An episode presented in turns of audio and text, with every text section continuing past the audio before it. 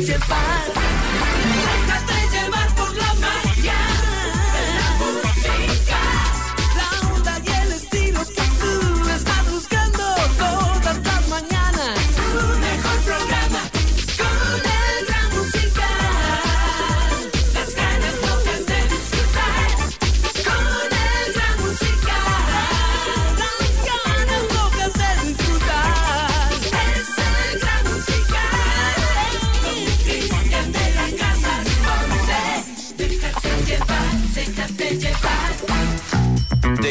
muy interesantes en el Gran Musical. Esta es la entrevista de Cristian del Alcázar Ponce.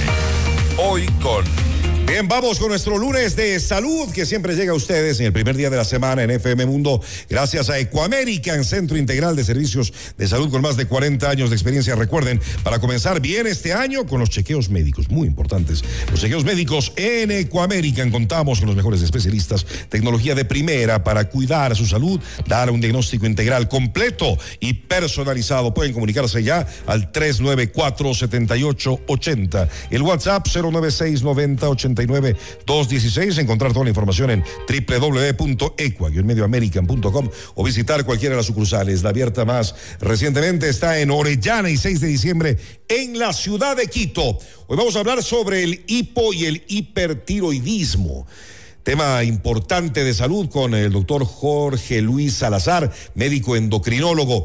Eh, doctor, bienvenido. Gracias por estar con nosotros. Buenos días. Muchas gracias por la invitación. Cada vez se habla más de tiroidismo, de hipotiroidismo. ¿Qué es exactamente para estar claros?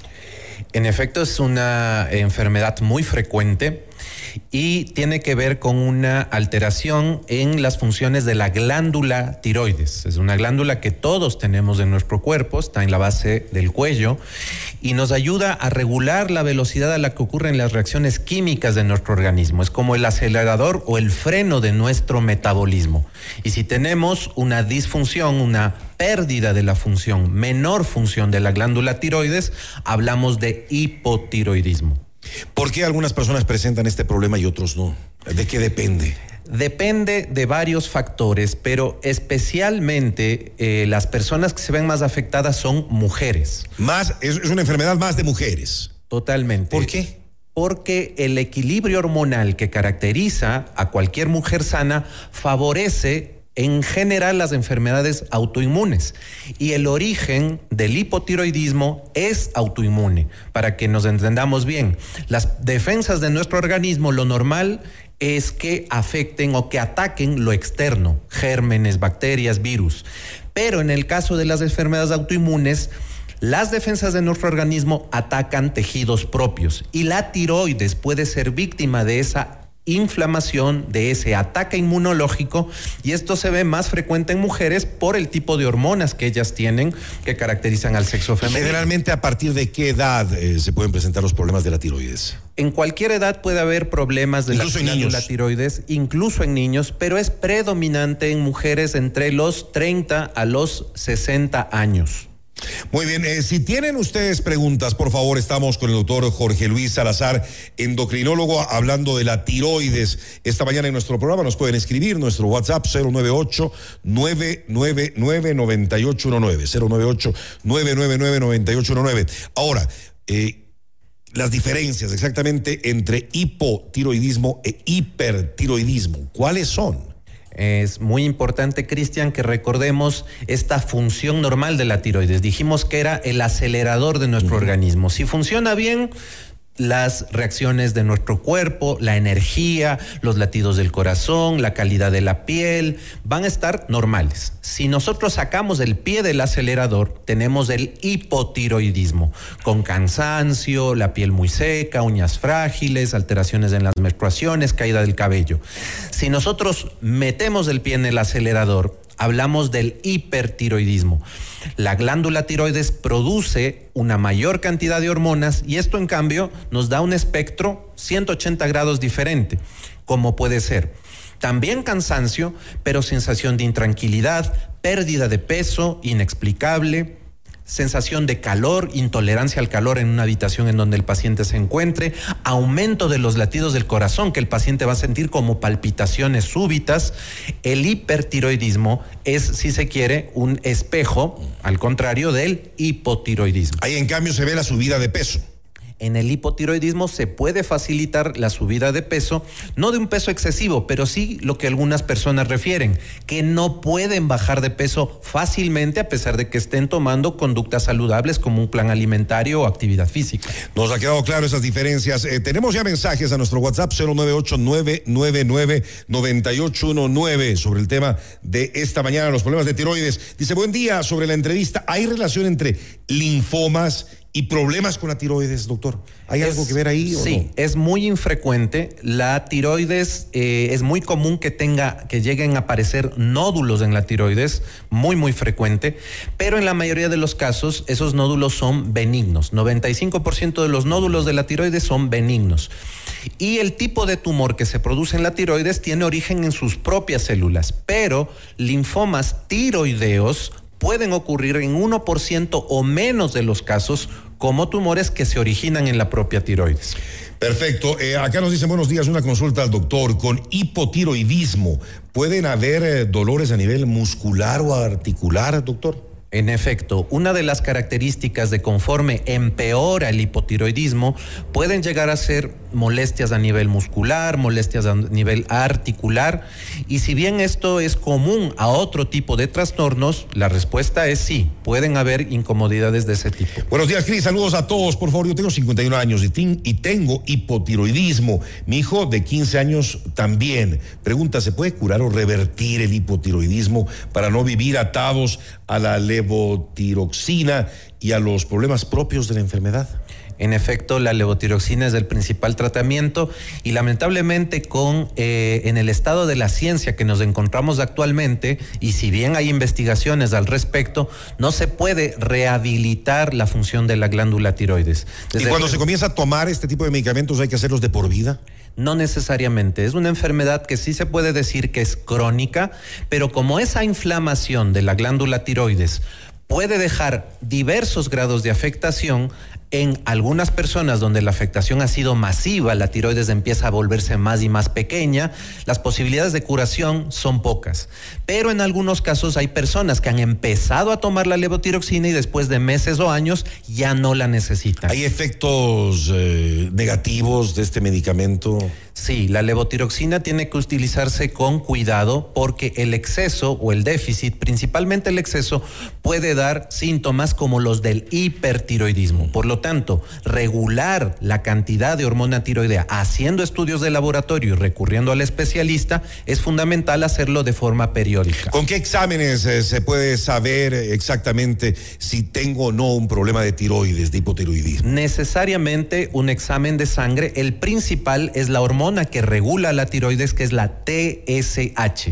Si uno puede pedir un solo examen para ahorrar en costos, para determinar cómo está funcionando la tiroides, si en exceso o en déficit, es la TSH. Ese sería el examen que tenemos que pedir. Solamente en sangre, una toma de sangre y tenemos el resultado toma de sangre, en horas. Exactamente, horas, total. Ok, perfecto. Acá nos dicen, excelente entrevista, Cristian, una consulta al doctor. ¿Tomar la pastilla para el hipotiroidismo puede ser causa de problemas de taquicardia?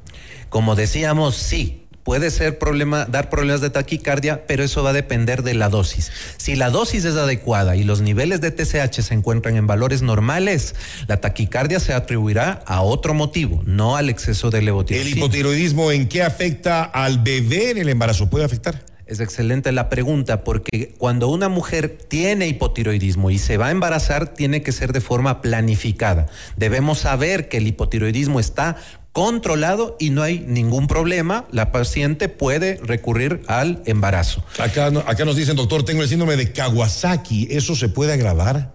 El síndrome de Kawasaki es más bien una alteración que tiene que ver con las arterias eh, de la persona, tiene que ver también con la inmunidad, pero en el contexto del hipotiroidismo muchas veces enfermedades inmunológicas se presentan a la par. Si el hipotiroidismo está controlado, otras enfermedades no van a verse afectadas. Perfecto, excelente tema el de hoy. Nos ponen acá, soy mujer de 40 años, hace un par de meses me diagnosticaron hipotiroidismo. Eh, ya estoy con la medicación levotiroxina de 50 microgramos. ¿Cuál es el tipo de alimentación que se debe tener? Ya que mis triglicéridos han aumentado en los últimos tres meses, aunque no como grasas, tampoco frituras. Aquí hay dos observaciones. Darle tiempo a la levotiroxina para que los niveles se tornen adecuados en el organismo de la persona implica esperar 8 a 12 semanas. Y en ese tiempo se vuelve a hacer un control hormonal con TSH.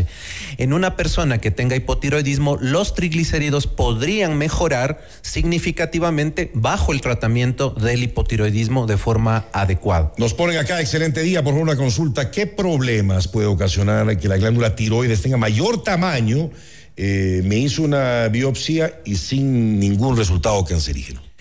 La glándula tiroides aumentada de tamaño tiene un sinónimo, bocio, y aquí en el Ecuador la palabra popular coto, que eh, se conoce en algunas comunidades. En realidad, la falta de yodo en la alimentación era una de las principales eh, causas de bocio. Acá en el Ecuador esto se ha visto mayormente solucionado con el consumo de sal yodada, pero todavía podemos ver, y como decíamos al inicio, los nódulos tiroideos son muy frecuentes. Darles un abordaje primero con una buena ecografía y si hace falta con una punción biopsia es lo ideal. Aunque en la mayoría de los casos, como dijimos, los nódulos tiroideos son benignos. Doctora, ¿y cómo prevenir los problemas de tiroides de alguna manera? Sí, una buena alimentación, una ingesta de yodo adecuada. La mayoría de las personas en el Ecuador consumimos sal yodada por una reglamentación que ya lleva muchos años. Investigadores ecuatorianos y extranjeros determinaron que esto se podía evitar. Me refiero al bocio, los nódulos tiroideos y el hipotiroidismo en grandes poblaciones del Ecuador era la característica en los años 50 y 60. Afortunadamente esto ya no existe casi gracias a que todos los días comemos o tomamos, incorporamos a nuestro organismo cantidades adecuadas de yodo a través de la sal. Interesante. Acá nos dicen, eh, si tengo hipotiroidismo, mis hijos pueden tener la enfermedad. ¿Qué tan hereditario es este tipo de problema de salud? Es poco frecuente que sea hereditario el hipotiroidismo como tal. Lo que heredamos es una predisposición a la enfermedad inmunológica que produce el hipotiroidismo. Y esto le sonará a alguno de eh, las personas en la audiencia, la tiroiditis de Hashimoto o la enfermedad autoinmune de la tiroides es la que produce el hipotiroidismo en algunas personas. Esa característica sí que se puede heredar y por eso varias personas de una misma familia pueden llegar a tener hipotiroidismo. Nos ponen acá, tengo hipotiroidismo y tengo palpitaciones, caída de cabello y un muy bajo peso menor de límite. Me dicen que mis hormonas están en los valores normales, pero no mejoro. ¿Qué le recomendaría, doctor? Un porcentaje pequeño, 10% de las personas, pueden no mejorar a pesar de una sustitución adecuada del hipotiroidismo que se mide, como ya dijimos, con la TSH. Habría que hacer un análisis más profundo y contemplar otras causas si es que el hipotiroidismo está compensado. Nos ponen acá, llevo tomando Eurotic desde el 2015 en la que sufrí un infarto cerebral y los exámenes me detectaron hipotiroidismo. Subí de peso, pero lo puedo bajar y ahora siento algún malestar. Esto es normal normal podría ser normal y habría que actualizar los exámenes de función tiroidea y definitivamente ajustar la dosis a la nueva condición de peso y a las otras enfermedades que padezca la persona. Para el doctor, tomo levotiroxina de 125 y en los chequeos tengo en rangos normales. ¿Cómo puedo bajar la dosis eh, por ser la dosis alta? ¿Tengo algún problema? No necesariamente es una dosis alta. La dosis la determina el grado de hipotiroidismo y el peso de la persona, también la edad de la persona. Entonces, es algo muy, muy individual. 125 microgramos no suena a una dosis alta y habría que bajarla solamente si las hormonas en sangre así nos lo dicen. Pregunta para el doctor, ¿se puede revertir el hipotiroidismo? Usted ya nos decía que no. Por ahora no. Ok, ¿el bocio produce retardo mental en los fetos? ¿Puede producir problemas en los fetos? En efecto, parte de lo que decíamos en esta historia de, de la medicina, que lamentable, que afortunadamente ya ha cambiado, implicaba que en los años 50, 60 y 70 no haya cantidad de yodo suficiente en la dieta y esto producía que muchos niños nazcan con un déficit de yodo congénito y por lo tanto déficit de hormonas tiroideas desde el nacimiento. Prácticamente esto ya no sucede y además por una política de salud actual, que es hacerle a todos los niños cuando nacen hormonas tiroideas en su sangre. Nos ponen acá interesante programa. Tengo una consulta, me hizo un eco de tiroides y el resultado fue que tengo presencia de un pequeño quiste colide, tres, eh, que mide, me imagino que nos quiso eh, decir, tres milímetros. ¿Este quiste es grave? No, eh, se puede quedar tranquila la persona que nos pregunta. Un nódulo tiroideo que tiene características completamente de quiste, es decir, que está lleno de líquido o un componente gelatinoso que produce la tiroides, tiene un riesgo nulo de ser maligno. Tengo muchísimas preguntas, pero ya se me acaba el tiempo. Así rápido, una pregunta al doctor, si mi hipotiroidismo está controlado con medicación, ¿qué alternativa puedo tener para evitar cansancio y sensación de tristeza? ¿También da sensación de tristeza? Sí, definitivamente, pero hay que hacer énfasis en una cosa. Si el hipotiroidismo está controlado con dosis adecuadas y un parámetro hormonal, como ya dijimos en sangre, no será por el hipotiroidismo que la persona tiene síntomas. Hay que buscar otras causas. Acá nos ponen, a mí me diagnosticaron hipotiroidismo hace varios años, bajé 10 kilos y la causa según el médico es por un estrés fuerte, ¿cierto? Sí, definitivamente somos una unidad psico-neuro-inmuno-endocrinológica y determinados eh, estresores pueden activar los fenómenos que terminan llevando al hipotiroidismo. Otro mensaje, hipotiroidismo y menopausia es una bomba, nos ponen, es así. Seguramente que sí, porque a partir de los 40 o 50 años de edad, de edad de una menopausia normal, tienden a aumentar los trastornos tiroideos autoinmunes, en particular el hipotiroidismo. Con estos dos mensajes terminamos. Tengo hipotiroidismo y dos nódulos de 3 ml, tengo 45 años, también tengo artritis de reumatoide. ¿Qué le recomendaría? En efecto, decíamos que enfermedades inmunológicas, la artritis es una de ellas, se emparentan o van a la par del hipotiroidismo. La recomendación para que eh, la artritis dé la menor cantidad de molestias posibles, hay que tener compensado el hipotiroidismo. Última pregunta ya para cerrar. Mi hija a los nueve años fue diagnosticada con hipotiroidismo y tomaba levotiroxina de 25 mg. Ella por olvidos dejó de tomar desde los siete años y ahora tiene 21. Los exámenes salen normales. ¿Será que no tuvo el hipotiroidismo? Tiroidismo? ¿O, puede haber pasado que cursó una inflamación de la tiroides y el hipotiroidismo fue transitorio. Como decíamos, si la persona no tiene su tiroides fuera ya de su cuerpo por una cirugía, no está bien decirle a los pacientes que el hipotiroidismo es de por vida. Sí que hay que hacer una reevaluación. ¿Puede ser pasajero el hipotiroidismo entonces? Sí, definitivamente. Y, y, algo que me parece importante en esta pregunta final, ¿afecta al sistema gastrointestinal el hipotiroidismo? Sí, pueden haber síntomas en un hipotiroidismo todavía más severo constipación, estreñimiento, alteraciones que eh, nos pueden dar o ser la punta del iceberg, donde... Hay muchas preguntas al respecto. ¿Dónde podrían eh, atenderse con usted, doctor, para, para eh, consultas Tenemos el consultorio 358 en el edificio CityMed, Endocrino Quito, y el teléfono que les hemos dejado para consultas. Es el 099 662 7852, que lo tienen en pantalla ahora mismo. 099-662-7852 del doctor Jorge Luis Salazar, médico y endocrinólogo que está hoy en el programa. Le agradezco por su compañía, doctor. Por favor, un placer. Gracias, buenos días. Noticias, reportajes y opinión. Cristian del Alcázar, tu